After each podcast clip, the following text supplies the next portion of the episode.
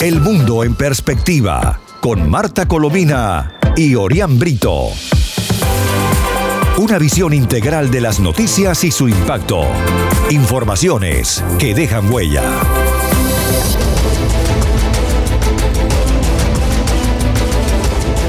Amigos, les habla Marta Colomina y este es el espacio El Mundo en Perspectiva.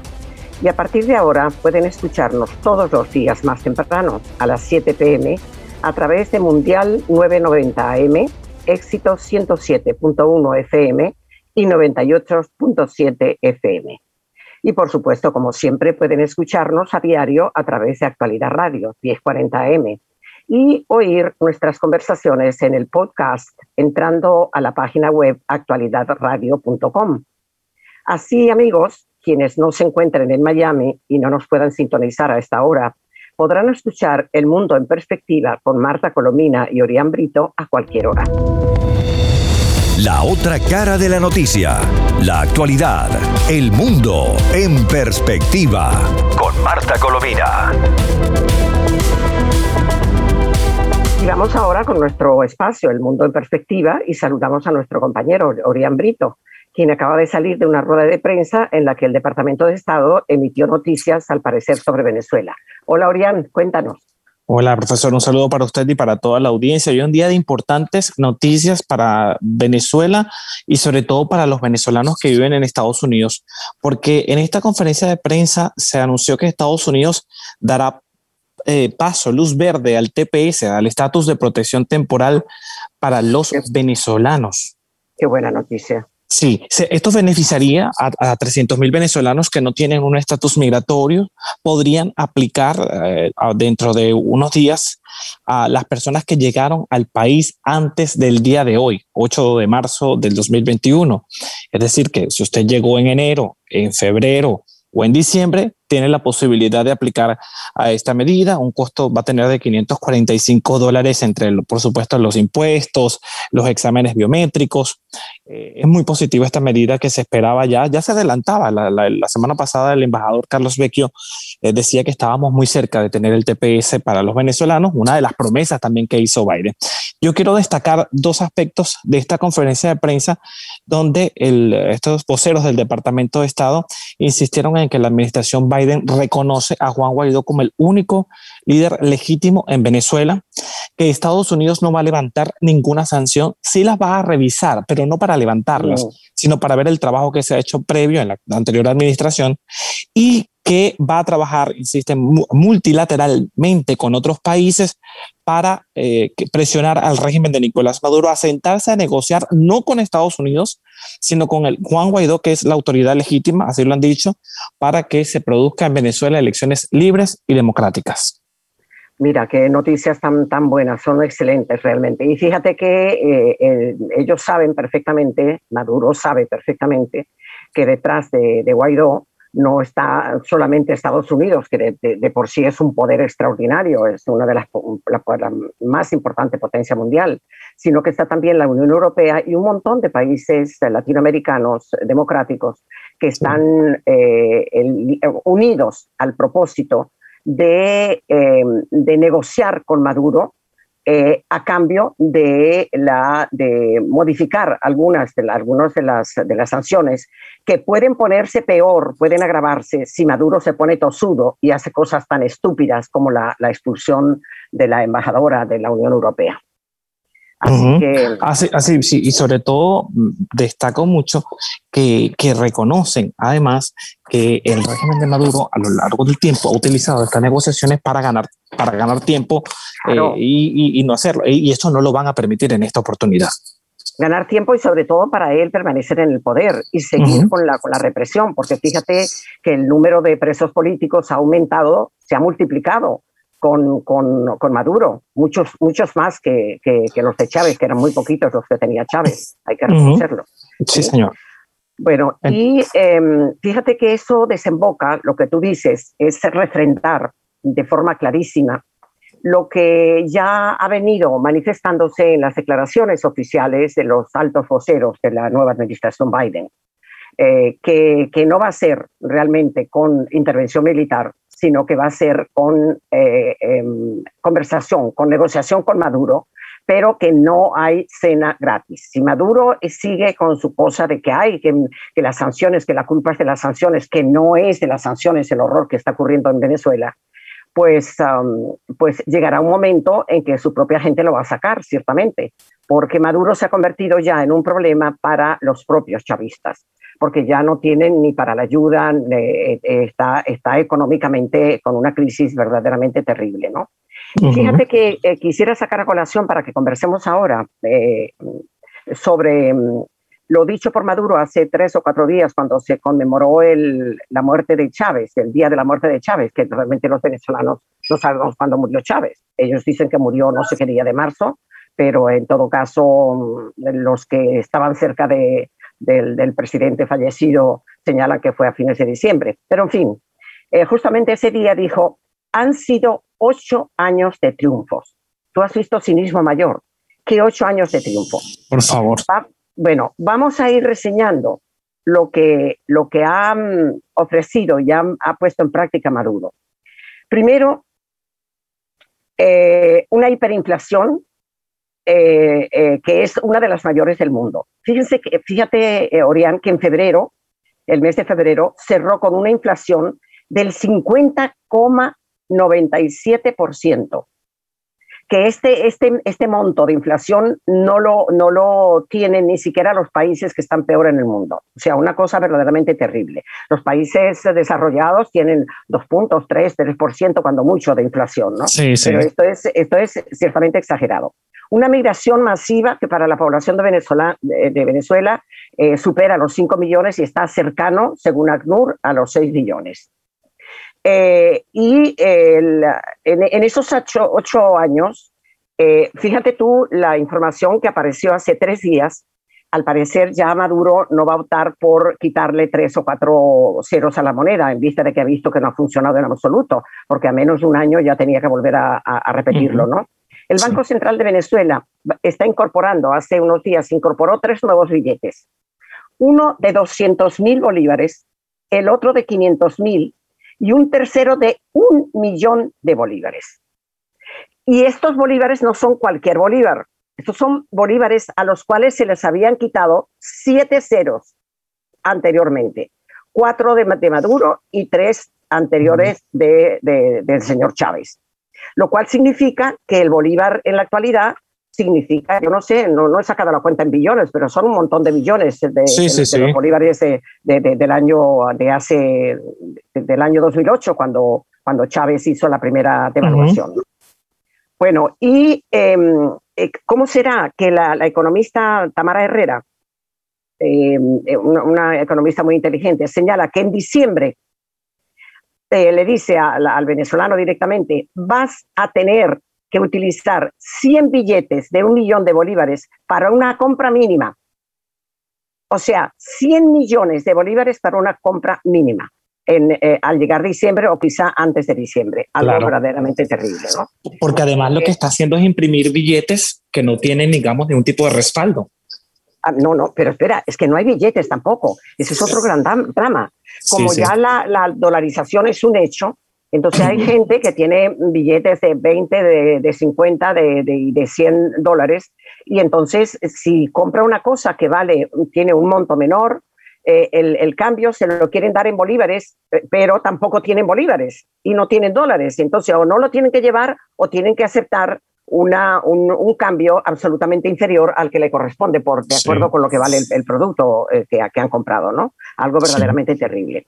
Y ahora el tema de, el tema de, las, de las vacunas, que entra dentro de, esta, de estos triunfos de, de, Maduro. No sé si tú quieres comentarlo también primero. Sí, porque lo de las vacunas es un, una cosa bochornosa, porque el régimen de Nicolás Maduro había prometido 10 millones de dosis de la vacuna rusa eh, para el primer trimestre del año. Ya estamos a casi la mitad de marzo y no ha llegado al país ni siquiera un millón de, dosis. Yo creo que no, llegamos ni a 500. No, bueno, al millón no llegamos. Eh, perdona, no. El primero que mandaron es de 100 mil y se supone que esta semana llegan otras 100 mil dosis de la vacuna rusa. Llegaron 100 mil el domingo, más las 200 mil eh, chinas, 400 mil. Bueno, es que las chinas no, no, tenemos, no, las chinas eran 50 mil Claro, es, posible que Maduro diga un día 50 y otro día 100, porque es que no podemos dar fe de que no son, no son ese monto tampoco. no, no, lo cierto, los, bueno, pero fíjese, para lo cierto es que la promesa de, para los primeros tres meses del año de 10 mil millones de dosis se ha quedado en eso, en una promesa, porque no, en la práctica no, no, han llegado. No, no, no, no, en absoluto. Y bueno, fíjate tú que eh, ya vacunaron con las, con las 100.000 primeras dosis rusas, vacunaron a militares, se, vacunó la primera combatiente y el señor Maduro, eh, en fin, todos Sí. Pero faltan los maestros y Maduro quiere que empiecen el primero de abril eh, clases presenciales y los, tanto los maestros como los profesores de secundaria y los de universitaria señalaron que no, que no lo van a hacer porque no hay condición ninguna. Ya el otro día y como siempre lo digo, una pena que nuestros ancianos estén, no estén ni siquiera en una lista de espera porque son tan necesarios cuidarlos. Ni los nombra. Ni, no, ni los nombran. Es una cosa eh, muy triste, muy triste. En cambio, fíjate tú que, que, leemos que Perú garantizó ya vacuna eh, contra el COVID para más de un millón de venezolanos. Y, por supuesto lo mismo, lo mismo ha dicho el, presidente colombiano.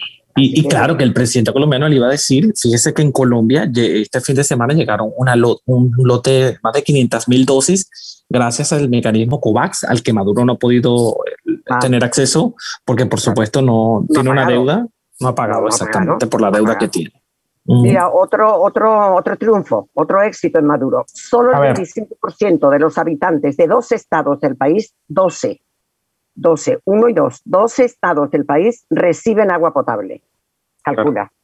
Claro, Y, y, si suma a la falta de agua potable, no hay electricidad, tampoco. las vías no sirven. Eh, además, el uso del manejo de la pandemia en Venezuela es, ha sido tan terrible como un país que tiene coronavirus siete días y siete días no. Por ejemplo, esta semana tienen allí una cuarentena radical, disque radical. pero, la Semana Santa van, van a flexibilizar. Entonces, pero, pero ¿sabes por qué, por qué está, está poniendo una, una cuarentena radical?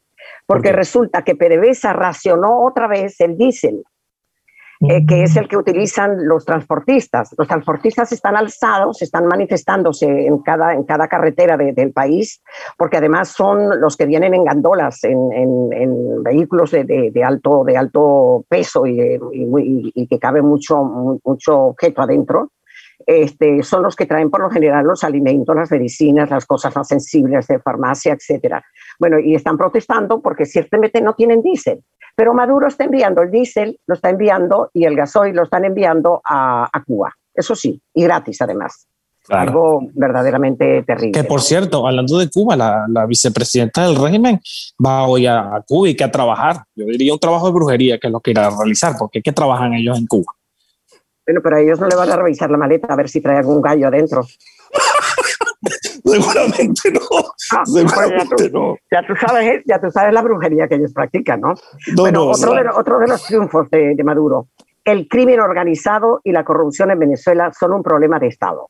Oh, es increíble un informe eh, eh, que grandísimo, muy largo, no, no, no tenemos espacio para reseñarlo completo, pero mm, señala que el crimen organizado en Venezuela y la corrupción eh, son eh, temas que se han convertido en un gravísimo problema hasta el punto de que ya el, gobierno de Venezuela no lo considera el gobierno, sino una, un, conjunto, una mafia en el que el terrorismo, el narcotráfico, la corrupción y todos los males del mundo aparecen concentrados ahí, ¿no? O sea, algo, algo terrible es de tal magnitud, pero el mundo está claro. Fíjese que en esta conferencia de prensa del Departamento de Estado destacaban que el culpable de la crisis humanitaria, de toda la situación que enfrenta Venezuela, tiene un nombre y apellido. Lo decía muy claro, Nicolás Maduro. Maduro, claro, claro. Fíjate, hay que recordar también, porque mm, con, la mitificación que se ha hecho de la figura de, la figura de, Chávez, em, eh, de pronto pensamos que es que Chávez no hizo nada. ¿no? En realmente todo lo terrible, lo más terrible, lo más protuberante que ha convertido a, Venezuela en una tragedia mundial, eh, el responsable ha sido Maduro, eso hay que reconocerlo. Pero fíjate que Chávez se lanzó a una campaña electoral cuando sabía ya que iba a morir.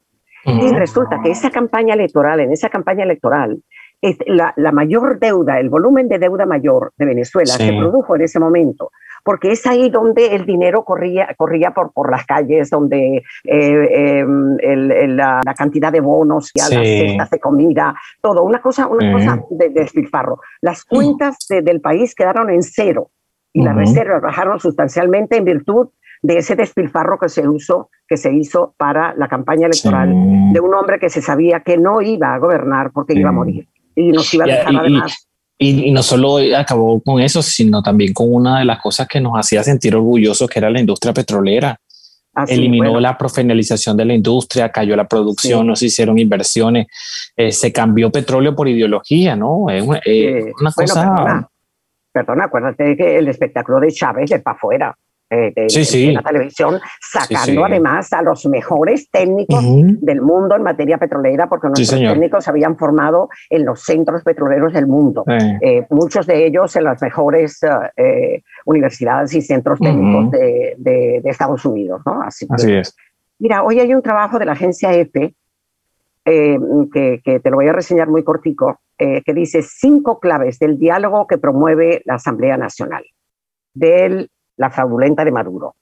Claro, Maduro sabe muy bien que se va a ver obligado a sentarse a negociar, porque está ahogado económicamente y porque el discurso de tanto de Estados Unidos, tú mismo hoy decías lo que ocurrió en la rueda de prensa, este, y en la Unión Europea, que además la Unión Europea está furiosa por el, el despido de su embajadora, están ah, señalando que las, ah, las ah, sanciones van a ser el instrumento para la negociación.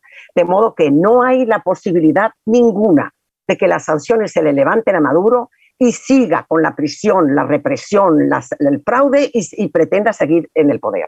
Porque la base económica no le va a dar. No le va a dar independientemente de que crea que China y Rusia le van a ayudar, porque ni Rusia ni China hace más de cinco años que no le prestan ni un dólar. Así que eso está clarísimo. Entonces hoy eh, aparece este trabajo de la agencia EFE diciendo que el, chavismo que viene aleccionado por, por, por, Cuba y que son muy astutos, prueba de ellos que llevan más de medio siglo en el poder, por favor, los, castristas, ¿no? Algo, algo aberrante, ¿no? Bueno, pues lo primero es, dice, la primera gran presencia para, para fraguar este diálogo que están, que están, están tramando va a ser la de Jorge Rodríguez. Recuerda que Jorge Rodríguez no solo ya es presidente de la Asamblea, de la Asamblea Fraudulenta, sino que fue durante como dos periodos presidente del Consejo Nacional Electoral y se, se, conoce todas las triquiñuelas habidas y por haber, en materia electoral. Bueno, ya lograron, lograron eh, parcialmente, y yo esto lo tengo que verificar mejor, eh, porque, porque resulta que ah, este, este trabajo de la agencia EFE que suele ser mm, realmente muy, muy, muy preciso, dice que ya, ya, ya incorporaron el, al esfuerzo negociador a la Federación de Cámaras y Asociaciones de Comercio y Producción de Venezuela, es decir, a Fede Cámaras. A mí me sorprende esto porque si bien es cierto que vieron con buenos ojos eh, las elecciones, eh, las elecciones regionales, el presidente de Fede Cámaras desmintió que él fuera a ir de candidato a, esas elecciones. De modo que una cosa es propiciar unas elecciones limpias y otra cosa es que vayan a avalar cualquier tipo de elección. Eh, esto, esto hay que ponerlo en salmuera. Eh, y luego en el, en el capítulo 2 aparecen las ausencias. ¿Cuáles son las ausencias? Bueno, por ejemplo, mm, Enrique Capriles ya se sentó en el año 2020, el año pasado, a dialogar con el gobierno con la mediación de la Unión Europea. Acuérdate de Borrell. Eh, con, con, un gran logro, en, eh, señala, señala la agencia EFE, que fue la liberación de 50 presos políticos. No fueron tantos, porque soltaron otros que no eran presos políticos. Pero y después meten a otros. Soltar, mm. exacto, exacto. Eh, y em, este, también en este, en este mismo propósito estuvieron Stalin González, que ya se salió prácticamente de la oposición en este momento, de un nuevo tiempo, eh, tuvo una, una, actitud muy difusa Henry Ramos Ayub en su condición de, presidente del Partido Acción Democrática y, uh, y otros parecidos. Pero eh, se, se, calcula que en este momento, eh, hasta ahora, eh, Capriles no ha dicho esta boca es mía. Capriles no ha dicho yo voy a apoyar estas elecciones. Y de acuerdo, no sé si tú puedes añadir algo más a esto, pero la información que yo tengo es que si bien es cierto que él no asistió ni telefónicamente ni, uh, ni presencialmente a la reunión de Bogotá con el embajador de Estados Unidos en Venezuela, que tiene sede en Bogotá, eh, donde asistió el presidente de Nuevo Tiempo, asistió Julio Borges, etcétera, ¿no? Asistió el embajador de, de Estados Unidos, de Guaidó en, en, en Estados Unidos. este, lo cierto es que se está reuniendo ahora, se está. Faltarían eh, la incorporación al redil, que no es poca cosa, María Corina Machado, que hasta ahora no, no, ha abierto la boca, no ha dicho nada, nada en contra porque mmm, la, la, posición de ella era la presencia militar, una invasión sí. militar, cosa que, no que ha quedado clarísima, que, uh -huh. no, que, que lo, los que tendría que invadir no están de acuerdo con invadir, sí. así que eh, hay y, que hacer... Y, y, y, quiero, y quiero destacar porque ha sido información también el día de hoy, como usted muy bien lo ha dicho, que aunque Rusia y China no prestan dinero desde hace cinco años, hay intereses y hay países también que lamentablemente le han hecho el juego a Maduro. Y hoy es una noticia que, que, el comisionado presidencial para las relaciones exteriores, Julio Borges, envió una comunicación a los cancilleres de Mali y Emiratos Árabes Unidos para solicitar una investigación sobre el intercambio de oro por efectivo sí, que desarrolla sí. el, el, régimen de Maduro. Es importante porque, porque si es por el régimen de Maduro, esto lo hace en silencio, pero la denuncia es muy, muy, muy fundamental para que el mundo esté claro de qué países son los que le están brindando a Maduro todo el andamiaje para que pueda seguir haciendo eh, estos actos que sin duda son de corrupción. Claro, bueno, de, de corruptor y de, de terrorismo. De, y de terrorismo. de violación de normas. Bueno, uh -huh. pero fíjate tú que esa denuncia la hizo eh, eh, Borges desde Estados Unidos hace una semana. Sí. Y, y lo, lo, importante de, de, eso es que es una investigación tan exhaustiva y tan documentada que no hay país, y mucho menos Venezuela, y mucho menos la oposición, absolutamente sin recursos para hacer ese tipo, ni, ni, ni, cuerpos de inteligencia, ni nada para hacer este tipo de investigación. Esa investigación lo sabe perfectamente Estados Unidos porque fue hecha por ellos. Ellos saben bueno. perfectamente que todo lo que está denunciando Julio Borges es rigurosamente cierto. Y ahí sí. están los países árabes unidos, ahí están, eh, la, están la, está, um, y Mali. Mali dice ah. que no tiene constancia, que no niega, pero que no tiene constancia Ajá, de que sí. haya ocurrido. Pero, sí. y eh, que fueron además en un, en un avión ruso de una propiedad de un amigo de Putin. Sí. Lo denuncia con pelos y señales Julio Borges, algo sí. increíble. Y es importante, yo, yo, yo coincido con usted con la unidad de la oposición. Yo creo que en todos los países que estamos viendo donde la izquierda, el, el, populismo, el socialismo vuelve a llegar, llega porque no hay unidad dentro de la oposición. Y, y, Pero sería, y, sí. mira, sería, una irresponsabilidad para con el pueblo impresionante, porque ahora sí. ni María Corina, ni eh, yo, yo, creo que está mucho más receptivo Ledesma, que es otro sí. de los asilados en, en España. ¿no? Este, sí. Y creo que además tiene una buena relación con sí. Leopoldo López, que está asilado en España también. Sí. Este, y eh, está claro que la única forma es negociar eh, para, eh, con, con, un instrumento eh, que, que, que mm, eh, Maduro necesita como el respirar, que es que le levanten las sanciones. Claro. Entonces, pero no le levanta, van a levantar las sanciones antes de que se sienta a negociar y acuerde que va a haber elecciones en las condiciones en que establezcan los países democráticos para claro. que sean limpias, sean transparentes, sean revisables por los observadores mm. internacionales y se puedan realmente realizar. Y, y, fíjese usted lo importante de tener instituciones, ¿no? que en Venezuela el CNE para, nada, para nadie es un secreto que está tomado por el régimen de Maduro. ¿no? Este fin de semana, por ejemplo, hubo elecciones en, municipales en Bolivia y el partido de Evo Morales perdió en ciudades ah, claves. Sí, per, sí, perdió. Sí. Y, el, y, el, el, el, más, el más, el eh, más exactamente, exactamente. Sí, sí, sí. O sea, que es positivo que por lo menos hay una institución electoral. Y me preocupa mucho que hiciera un comentario suyo porque es una noticia que salió hace minutos y, y, yo sé que usted ha estado, lo ha advertido porque lo hemos hablado en conversaciones. Fíjese que el Tribunal Supremo de Brasil le levantó todas las acusaciones a Lula da Silva. Acaba de ocurrir. Mm. Sí, y uno dice, Dios mío. Está listo es, ahí con el Foro de Sao Paulo para volver a ser candidato en un momento en que la popularidad del presidente eh, eh, Bolsonaro. Bolsonaro no está nada bien. No sí, está nada bien.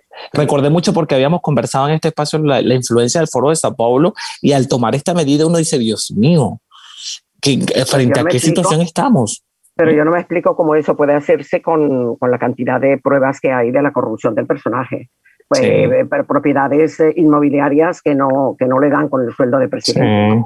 Y que utilizó además su casa para hacer actos de negociaciones ilícitas, que fue demostrado además en juicio. Pero bueno. Y, su sucesora, ¿dónde me la dejas? Peor. Sí. O hay que ver. Bueno, mira, aquí hay un, un, trabajo muy interesante eh, que es, la pregunta es, ¿qué debería hacer Biden con Venezuela? Y lo firman, lo hacen Ricardo Hausman y José Morales Arilla. Eh, eh, y es, es, interesantísimo porque plantean qué hacer. Ya, ya ellos saben, lo escribieron después de, de que ha sido anunciada muchas cosas por el secretario de Estado este, y por otros voceros de la administración Biden. Pero, eh, pero la, la, la, la, cosa a la que concluyen es, en primer lugar, el hecho de que de ninguna manera puede levantar sanciones. No. De ninguna manera se puede conmover con, eh, con Maduro. Ni, la, ni con la relatora, ni cualquier relatora que me mande la ONU, porque la izquierda se mueve muy hábilmente en ese sentido. Bueno, em, eh, hablan, por supuesto, de, de que, que, tienen eh, que la administración Biden tiene que tener muy en cuenta el hecho de que la, tanto la Comisión de Derechos Humanos de la, de la ONU como la Corte Penal Internacional eh, tiene en su mano, en sus manos, pruebas de la, de la ocurrencia sí, sí. de crímenes de lesa humanidad, ¿no? Eh, sí. Eh, y luego la responsabilidad, que eso sí lo ha dicho, tú lo decías que lo repitieron hoy en la rueda de prensa, el uh -huh. hecho de la, la habilidad de, de, Maduro para darle una patada a la mesa en el momento en que la cosa ya comienza en, en, los diálogos a precisar qué hacer para salir de Maduro, salir de la dictadura y llegar a, a, a, a ser una democracia, ¿no? Em, y fíjate, eh, dice que en lugar de presión, eh, lo, lo, sostienen, lo que el país necesita son negociaciones. Sin embargo, eh, dice, esta visión ingenua no entiende lo que sucede. El problema sí. fundamental en Venezuela es que la camarilla gobernante tiene poco que ganar con una negociación.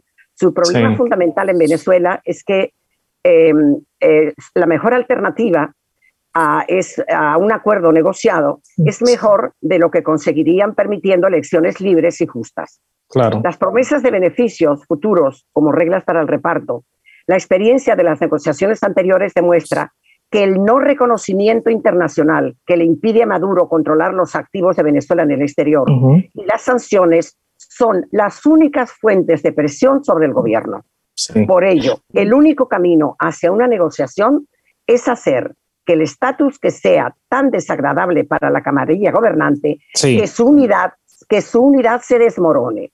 Solo, eso... un, claro, solo un empeoramiento de las sanciones les dará motivos para negociar. Claro. Esa es exactamente la estrategia seguida por la comunidad internacional no. que condujo al acuerdo nuclear iraní sí. en el año 2015 bueno. y el, al final del apartheid. Sí, Dice, y eso es no lo que se y eso es lo que se ha puesto ahorita, profesor. Uh -huh. Claro, el no reconocimiento y la sanción son elementos fundamentales de una estrategia para establecer la democracia en Venezuela. Es necesario fortalecer sí, las sí. sanciones haciendo, haciendo, que sean más multilaterales y más agobiantes sí. para la élite y garantizando que no afecten a los venezolanos comunes que en ciertos casos han salido perjudicados. Esto Perfecto, ya, ya, ya, ya tenemos que despedir.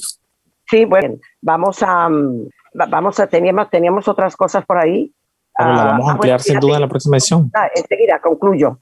Los cálculos que hace la ministra de Canadá y el próximo día vamos a hablar del éxodo venezolano. Sí. El éxodo venezolano será la mayor crisis migratoria mundial, advierte la ministra de Canadá. ¿Qué te parece? Lo ampliaré, es terrible. Así lo vamos a ampliar sí. la próxima vez. Gracias, Orián, y gracias, amigos Radio Escuchas. Hasta la próxima.